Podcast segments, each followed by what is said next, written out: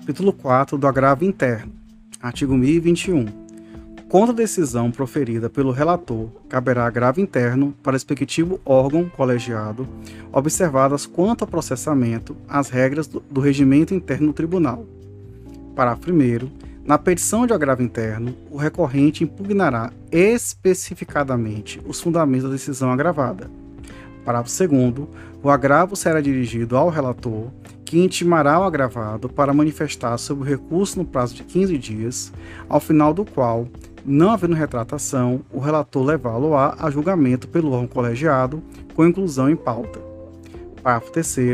É vedado ao relator limitar-se à reprodução dos fundamentos da decisão agravada para julgar improcedente o agravo interno. Parágrafo 4. Quando o agravo interno for declarado manifestamente inadmissível ou improcedente de votação unânime, o colegiado, decisão fundamentada, condenará o agravante a pagar ao agravado é, multa fixada entre 1 e 5% do valor atualizado da causa.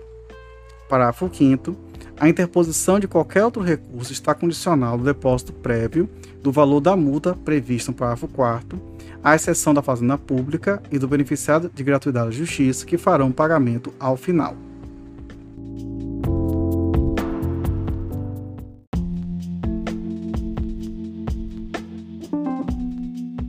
Capítulo 5 dos embargos de declaração. Artigo 1022.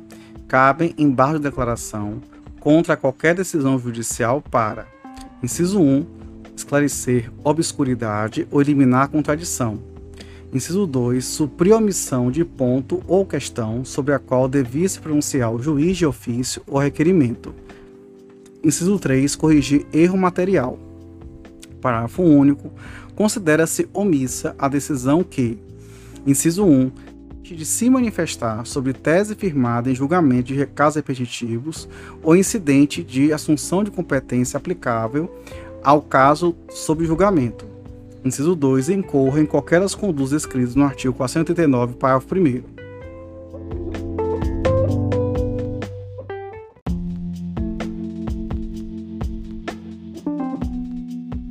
Artigo 1023. Os embargos serão opostos no prazo de cinco dias em petição dirigida ao juiz com indicação do erro, obscuridade, contradição ou omissão e não sujeitam a preparo. Parágrafo 1. Aplica-se aos embargos de declaração o artigo 229. Parágrafo 2. O juiz intimará o embargado para querendo manifestar-se no prazo de cinco dias sobre os embargos opostos, caso seu eventual acolhimento implique a modificação da decisão embargada.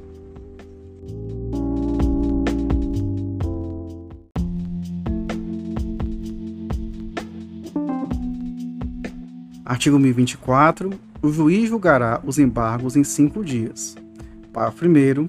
Nos tribunais, o relator apresentará os embargos em mesa na sessão subsequente, proferindo voto e, não havendo julgamento nessa sessão, será o recurso incluído em pauta automaticamente. Parágrafo 2. Quando os embargos de declaração forem opostos com a decisão de relator ou outra decisão unipessoal proferida em tribunal, órgão prolator da decisão embargada decidir usar monocraticamente. Parágrafo 3 o órgão julgador conhecerá dos embargos de declaração como agravo interno, sem entender ser este o recurso cabível, desde que determine previamente a intimação do recorrente para, no prazo de cinco dias, complementar as razões recursais de modo a ajustá-las às exigências do artigo 1021, parágrafo 1 Parágrafo 4 caso o acolhimento dos embargos de declaração implique modificação da decisão embargada, o embargado que já tiver interposto outro recurso com decisão originária tem o direito de complementar ou alterar suas razões nos exatos limites da modificação no prazo de 15 dias, contado da intimação da decisão dos embargos de declaração. Parágrafo 5 se os embargos de declaração forem rejeitados ou não alterar a conclusão do julgamento anterior, o recurso interposto pela outra parte antes da publicação do julgamento dos embargos da declaração será processado e julgado independentemente de ratificação.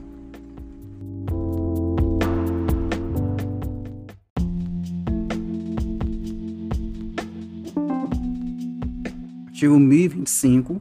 Consideram-se incluídos no acórdão os elementos que o embargante suscitou para fins de pré-questionamento, ainda que os embargos de declaração sejam inadmitidos ou rejeitados, caso o Tribunal Superior considere existentes erro, omissão, contradição, obscuridade.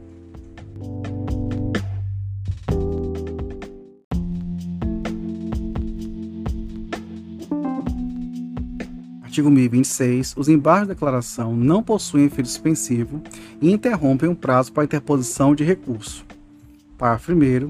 A eficácia da decisão monocrática ou colegiada poderá ser suspensa pelo respectivo juiz ou relator se demonstrada a probabilidade de provimento do recurso ou sendo relevante a fundamentação, se houver risco de dano grave ou de difícil reparação. Parágrafo 2.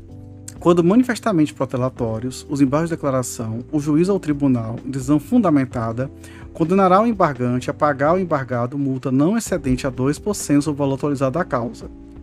Parágrafo 3 Na reiteração de embargos de declaração manifestamente protelatórios, a multa será levada a até 10% sobre o valor autorizado da causa e a interposição de qualquer recurso ficará condicionada ao depósito prévio do valor da multa, à exceção da Fazenda Pública e do beneficiário da gratuidade de justiça que recolherão no final.